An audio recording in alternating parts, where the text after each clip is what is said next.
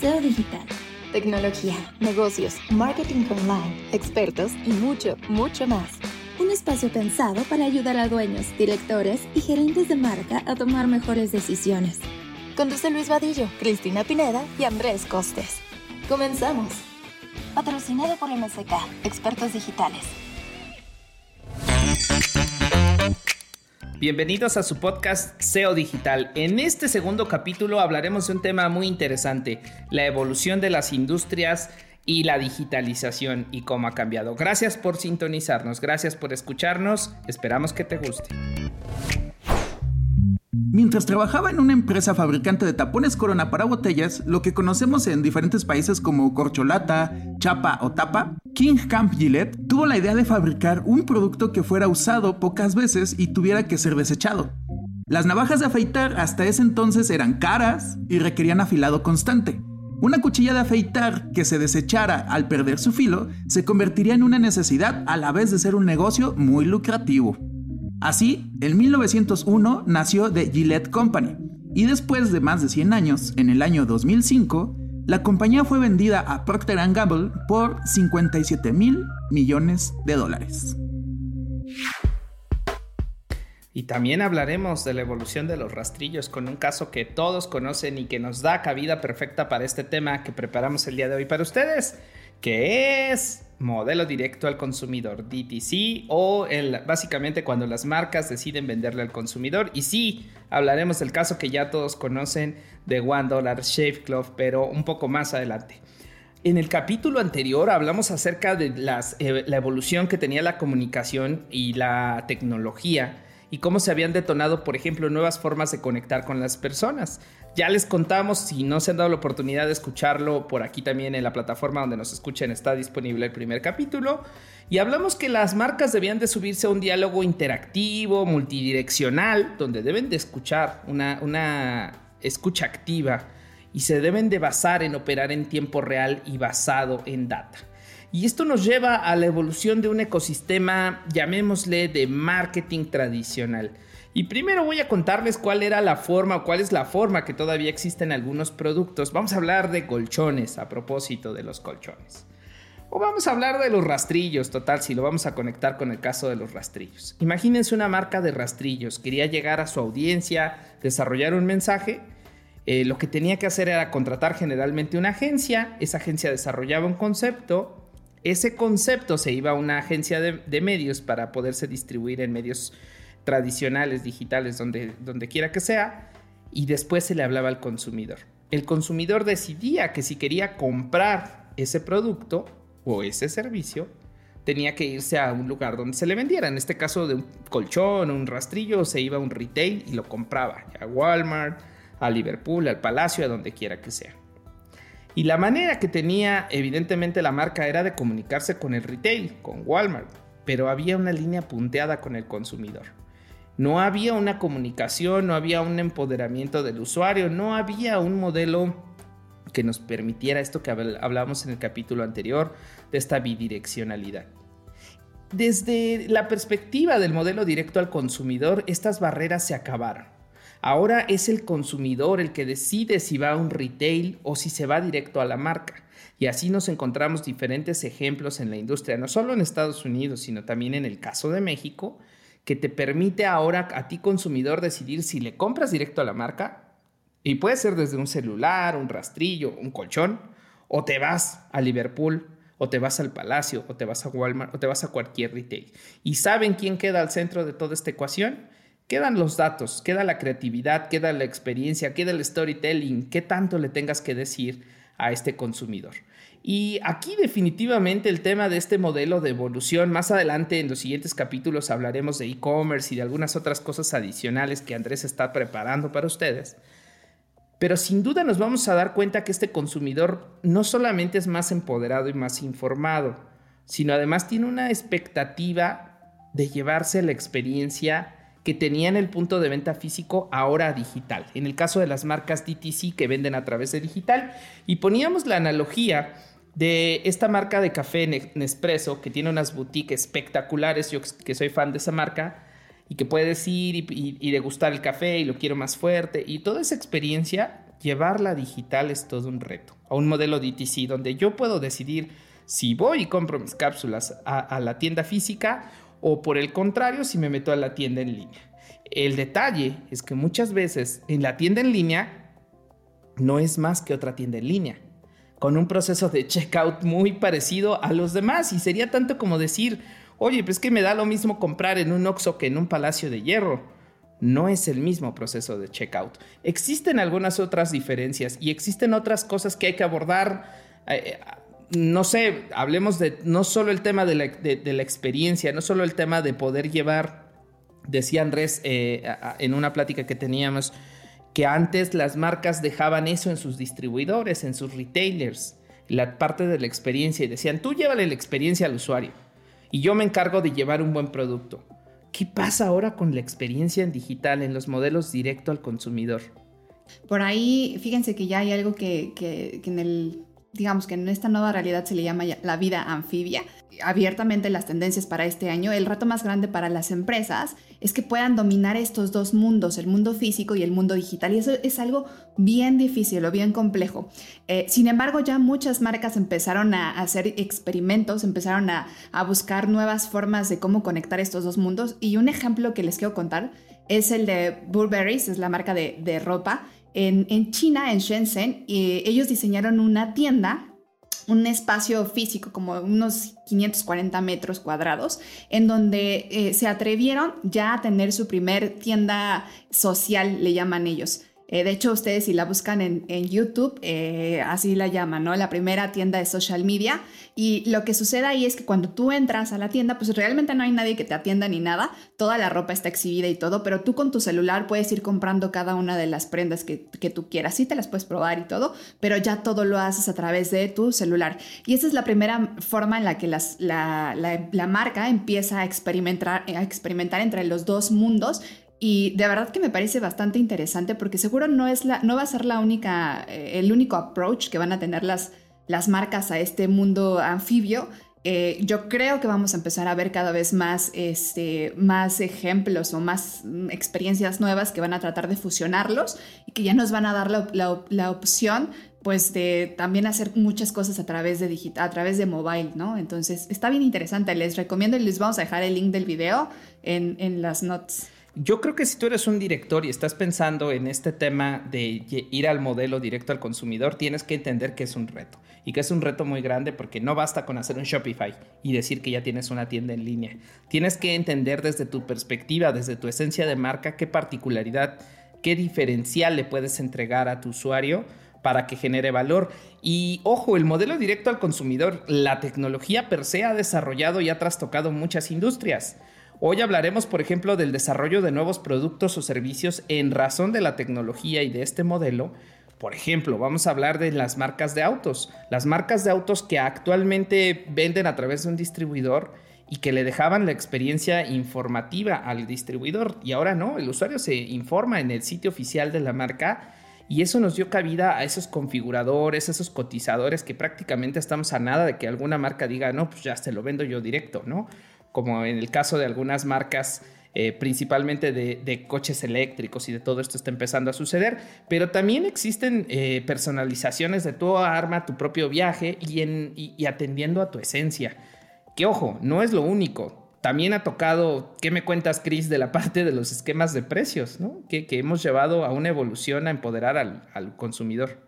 Sí, si antes, por ejemplo, teníamos unas opciones muy contadas o muy limitadas para comprar eh, productos, o sea, la que todos conocemos, ¿no? una de pago único en donde tú echas este, a tu carrito lo que quieres comprar y lo pagas. Ahora ya con, con ahora sigue con toda esta, esta nueva ola de, de, nuevas experiencias. Hay ya diferentes formas en las que los usuarios podamos comprar y en las que las marcas han estado buscando cómo generan pues, mejor este, mejores ganancias de todo, ¿no? O sea, tenemos esta parte que les contaba del pago único, pero también tenemos ya los freemium, por ejemplo, modelos en los que tú pruebas eh, un servicio completamente gratis, pero si le quieres hacer algún upgrade, pues ya te cobran ese upgrade, ¿no? Sin embargo, tú ya, tú ya probaste. Eh, tenemos también temas de suscripción que hoy en día, o sea, conocemos perfectamente. Eh, eh, servicios de streaming, por ejemplo, tanto de música como de video on demand, Netflix, Amazon Prime, etcétera, en donde tú te suscribes y de alguna u otra forma estas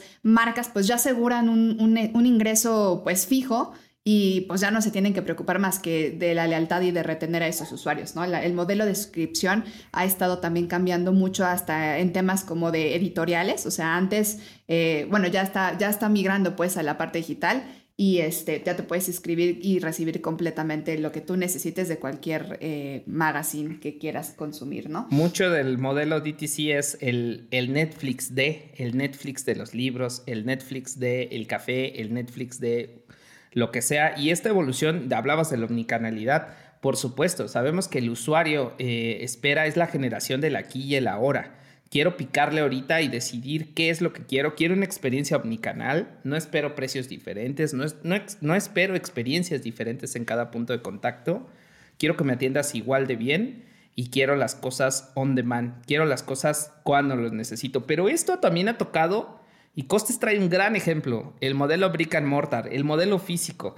Cuéntanos de, Amazon, lo que platicábamos, Costes. Sí, este tema de, las, de las tiendas de Amazon Go el, este, este modelo de, de solamente tómalo, una inteligencia artificial a través de cámaras en los techos.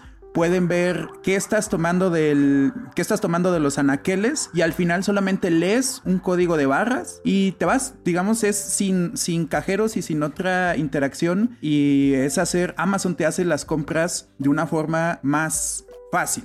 ¿Y qué me cuentas, Chris, de la parte de los nuevos esquemas de comunidad y de distribución? Justo, justo ya quería ir porque eh, esta, apertura en, las formas de, bueno, en los nuevos modelos de, negocio en digital, no solo aplica los consumidores directos, y sí, porque al final también hay, los usuarios ya se convierten eh, tanto como en oferentes, como en, como en este, consumidores, ¿no? Entonces ahí tenemos que tenemos un modelo como el peer-to-peer, -peer, un ejemplo muy claro, pues Airbnb, en el que o sea, te acercan o te conectan a dos partes este, para que te ofrezcan un servicio, ¿no? Mercado Libre, Airbnb, este, eh, incluso eh, estas, estas plataformas como eBay, por ejemplo, eh, tú, tú terminas siendo, o bueno, quienes, quienes le compran a él terminan siendo quienes a su vez venden, pero quienes a su vez le compran a eBay a través de diferentes tipos de, modelo de, compra, ¿no? O sea, les, cobran por su pedacito de tienda en eBay, les cobran por eh, el cargo de la venta, les cobran por si quieren que, envíen su, producto a sus, a sus, usuarios finales, etcétera, ¿no? Pero creo que todo esto pues empieza a generar una serie de, distintas maneras en las que el comercio se empieza ahora sí que a, ampliar por completo en todo su horizonte. Y de hecho, hasta llega a, nuevas, a nuevos caminos que no se habían recorrido. En este modelo peer-to-peer tenemos a Yo Te Presto, donde los préstamos ya no pasan por una institución bancaria, sino entre personas que se hace de manera anónima. Y esta evolución, y voy a machacar lo que siempre he dicho, pone en el centro a la data, pero también al usuario, donde el usuario tiene todo el poder de decidir hacia dónde se va, en dónde compra. Estamos a, antes estábamos mi tienda y quizá la tienda de la competencia a 50 metros. Ahora estamos a menos de un segundo, a menos de un clic del de la competencia. Y de hecho, esto no es solamente en latitudes que podemos decir es que nos llevan años luz, ni mucho menos. En el caso de México tenemos grandes ejemplos de modelos directo al consumidor que están haciendo cosas espectaculares. Eh, tenemos el caso de los colchones Luna, tenemos el caso de Ben Frank, tenemos el caso de Urban, de Yeti, de Gaia, de todos estos modelos que están llevando al consumidor hacia nuevos horizontes. Andrés empezó con un tema y voy a conectarlo con el tema de los rastrillos. Ahí está One Dollar Shave Club, que fue un hitazo, es un comercial espectacular. Ya tiene sus años que salió, ¿no, Andrés? Ese, ese, comercial de, de One Dollar. Sí, fue, fue, muy, fue muy conocido porque utilizaba mucho el humor. O sea, al tratarse de una empresa, de una empresa pequeña, utilizaba esta llamémosle parodia, y se basaba totalmente en el humor y se volvió un caso de, éxito porque tiempo después lo compró Unilever. O sea, lo que le costó 100 eh, años a Gillette, le costó menos de 10 a One Dollar Shave. Debió de haber sido como 5 y lo compró en un billón de dólares, que no es cosa menor. Y a propósito de esta adquisición, eh, Martin Sorrell en el IAB Leadership Meeting en 2019 decía, sí, lo compró Unilever, pero no por competir con PG. Lo que quiere es acceder a los datos, porque antes no sabías quién se rasuraba, a qué hora se rasuraba, eh, no sabías mucha información de cada cuánto, pues, si suspendías y eh, todo lo tenías que hacer a través de estudios y un poco a través de salir a campo. Ahora tienes todo esto en tu plataforma. Por eso considero que el modelo directo al consumidor tiene un beneficio porque empodera al usuario y porque también le da cierto control a la marca y lo obliga a hacer las cosas bien. No sé ustedes qué otro modelo directo al consumidor ubiquen de México o algún otro que les gustaría destacar. Pues también mencionábamos el, caso de, Casper, ¿no? Cómo, cómo se convirtió esta marca de llamémosla marca de descanso en una, en una experiencia y cómo abrió una, eh, una Nap Store o una... Eh, si lo hubiera abierto aquí en México le llamaría la tienda del coyotito. O algo de la pestañita. o de la pestañita. donde te cobraba 25 dólares por 45 minutos de, descanso. Y dirás, no solamente es irte a acostar, no. Eh, también vamos a compartir como las imágenes de cómo es el, el lugar. Y todo, todas las, todas las, llamemos las sábanas, eh, las almohadas, obviamente los colchones, también te daban eh, un cepillo de dientes de X marca, o sea, se alió con otras marcas para darte toda esa experiencia de tu descanso. La experiencia eh, Casper. La experiencia Casper, ¿no? Y es donde no solamente, no, no, no le llamas una marca de colchones, sino es una marca enfocada al descanso, porque también hay estudios del descanso en Estados Unidos y lo hizo Casper. ¿Te acuerdas, Chris, lo que platicábamos de la miopía en marketing? Entender que no estás en el negocio de los colchones. Claro. Estás en el negocio del descanso. Negocio del descanso. Y hablábamos en la sesión pasada un poco que nos teníamos que remontar incluso a esas necesidades básicas que no van a tener vigencia, ¿no? Exactamente. O sea, creo que ese es uno de los puntos más importantes. Pero creo que también es importante tocar. Ahorita estamos tocando varios eh, ejemplos eh, muy sonados en la industria de, esas empresas que decidió, que ya eran reconocidas y que decidieron empezar a, pues, apostar por el, por el pues, saltarse a su, a su, cadena de suministro y, venderle directo al consumidor, ¿no?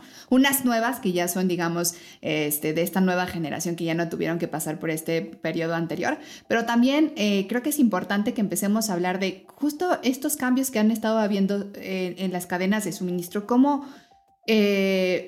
empiezan a generar que empresas pequeñitas tengan la misma capacidad de, poderle competir a un tú por tú a empresas gigantescas, ¿no? Porque ahora ya tienen la accesibilidad y los recursos eh, digitales que les permiten llegar a más gente. Cuando antes los que tenían el mayor presupuesto eran los que podían eh, hacer, eh, no sé, comerciales y, publicidad y que la gente los conociera. Y ahora el modelo digital ha permitido que marcas pequeñitas empiecen a, ganar mercado y que le, le peleen al tú por tú a empresas grandotes y que estas otras empresas pues voltean a ver las compren y todo eso, pero al final eh, el ecosistema empieza a diversificarse muchísimo y empieza a ser cada vez más competitivo, muchísimo más competitivo. Y déjame nada más darles, darles un dato eh, de IDC, de, de, un estudio que presentó en colaboración con Microsoft, y que decía que las, o que, que, preveía que en este año el 50% de los ingresos de las compañías van a, van a provenir de la transformación de modelos de negocio digitales, es decir, basados ya en, economías de plataforma y monetización de datos, eh, y que esta cifra todavía va a ascender hasta el 80% en 2023. Eh, creo que se conecta perfectamente con, un estudio que, presentó la IAB que se llama The Rise of the 21 eh, Century Brand Economy, que tiene que ver justamente con esto de lo que les hablo, de cómo las, los cambios en las cadenas de suministro pues empiezan ya a, hacer muchísimos, muchos distribuidores empiezan a desaparecer, muchas empresas pequeñitas empiezan a emerger, empiezan a ser más competitivas y aquí la moneda de cambio otra vez nos vamos a regresar al tema de la data eh, el First Party Data es eh, ahora sí que la diferenciación. El cómo usen esa First Party Data todas estas todos estos competidores va a ser la diferencia real que, defina eh, hacia dónde va a ir a consumir la gente. Es bastante interesante. Definitivamente estamos en una evolución. Me encanta cómo lo planteas en términos de que los pequeños pueden competirle a los grandes. Recuerdo el caso de Justo, el súper eh, que no tiene un súper y que le compite a Walmart en México y que me parece que lo están haciendo espectacular. Y pues como sabemos que además eh, esta es la evolución natural y por eso se llama SEO digital, porque sabemos que cada día el SEO va a tener que tomar un rol más importante en el proceso de digitalización del interior de sus organizaciones sin importar el tamaño de estas. Me gustaría pues eh, que nos fuéramos a las conclusiones. ¿Por qué es importante el modelo directo al consumidor? ¿Qué representaría en términos de digitalización? ¿Qué, ¿Cuál es su perspectiva? Si les parece para cerrar y por atender también la premura y los tiempos, vámonos con, con sus conclusiones, por favor. Pues creo que lo que, lo que dice Chris es, muy valioso como, como ahora no importa el tamaño de tu, de tu empresa, sino cómo puedes aprovechar este nuevo petróleo llamado data. Porque si hacemos esta pequeña reflexión con el tema que hablábamos al principio, en, en 100 años Procter Gamble compró, compró Gillette y One Dollar Shape se fundó en el 2012 y en el 2016 se compró por mil millones por la data que, por la data que tenía. ¿no? Eh, eh, si vemos la historia de las marcas a principios del siglo XX y cómo todos estos innovadores, eh, este cambio tan simple de la catsup que ahora se vende en botella transparente para que la gente tenga confianza. Toda, toda esta innovación y creatividad que existía a principios del siglo XX con los recursos del inicio del siglo XX, así van a hablar de los inicios del siglo XXI y cómo la data se volvió toda una revolución para, para todos los tipos de empresa y vamos a ver cómo se puede aprovechar para esta venta directa al consumidor y cómo unificar las experiencias tanto en físico como en digital. Creo que es súper importante lo que comenta Costes y yo en mi, en mi conclusión lo que diría es que esta parte del D2C es, es importante para nosotros, eh, marcas y consumidores, por, las siguientes razones. Eh, como consumidores porque implica que todos los ahorros que se van a, que, que, van a tener las marcas por pues, saltarse esa cadena de suministro se van a ir directamente o a calidad o a experiencia y eso nos beneficia a todos como, como consumidores. Pero para la parte de la industria, o sea, todos los que están al frente de marcas que, tienen esta oportunidad de saltar directo al consumidor, pues es el reto de cómo, de cómo pueden integrar eh, ahora sí que la data, la first party data que van recopilando de sus usuarios, pero convertirla realmente en valor para ellos. O sea, la data creo que sí es, como decía Costes, el, el, petróleo, pero más bien creo que lo importante o el reto más grande de quien está al frente de una marca como esta es qué hace con esa data, cómo la convierte en valor. Y creo que de eso se va a tratar eh, este juego de, de, la nueva realidad que vamos a tener, ¿no? O sea, cómo las empresas, ¿quién, ¿quién va a ser el más creativo o quién va a ser la marca más creativa que le va a sacar más provecho a esa data? Porque muchos se van a dar cuenta que incluso van a tener el mismo tipo de data, ¿no? Le hablan a audiencias similares y todo, pero lo que hagan con eso va a ser directamente la diferencia entre, entre, las en la, entre la competitividad que pueda tener la marca en esta nueva realidad. Sin duda coincido contigo y parte de mi conclusión sería que tenemos que seguir trabajando desde la postura de nuestro uniqueness, de, nuestro verdadero diferencial y después encontrar qué, qué, accionables la data me va a permitir eh, en razón de quién soy. No puedo cambiarme de esencia, no puedo cambiarme de piel para un modelo directo al consumidor. También creo que tenemos como reto muy importante que aprender cómo es ese consumidor, porque probablemente marcas de hace 100 años que no le han vendido a un consumidor de manera directa y que ahora se encuentran con un reto. e insisto, el modelo directo al consumidor es muchísimo más grande que solo montar una tienda en línea en cinco minutos con Shopify, con Wix, con Magento, con lo que sea. Entonces, eh, tenemos que pensar desde esa perspectiva. Y bueno, pues hemos llegado al final de esta edición. Les agradecemos mucho por conectarse y les pedimos por favor cualquier retroalimentación que tengan. Recuerden que en las notas de este y de los demás episodios van a encontrar más información. Si quieren saber más sobre nosotros, por favor continúen escuchando SEO Digital. Esto fue SEO Digital, un espacio pensado para ayudar a dueños, directores y gerentes de marca a tomar mejores decisiones. Patrocinado por MSK, Expertos Digitales.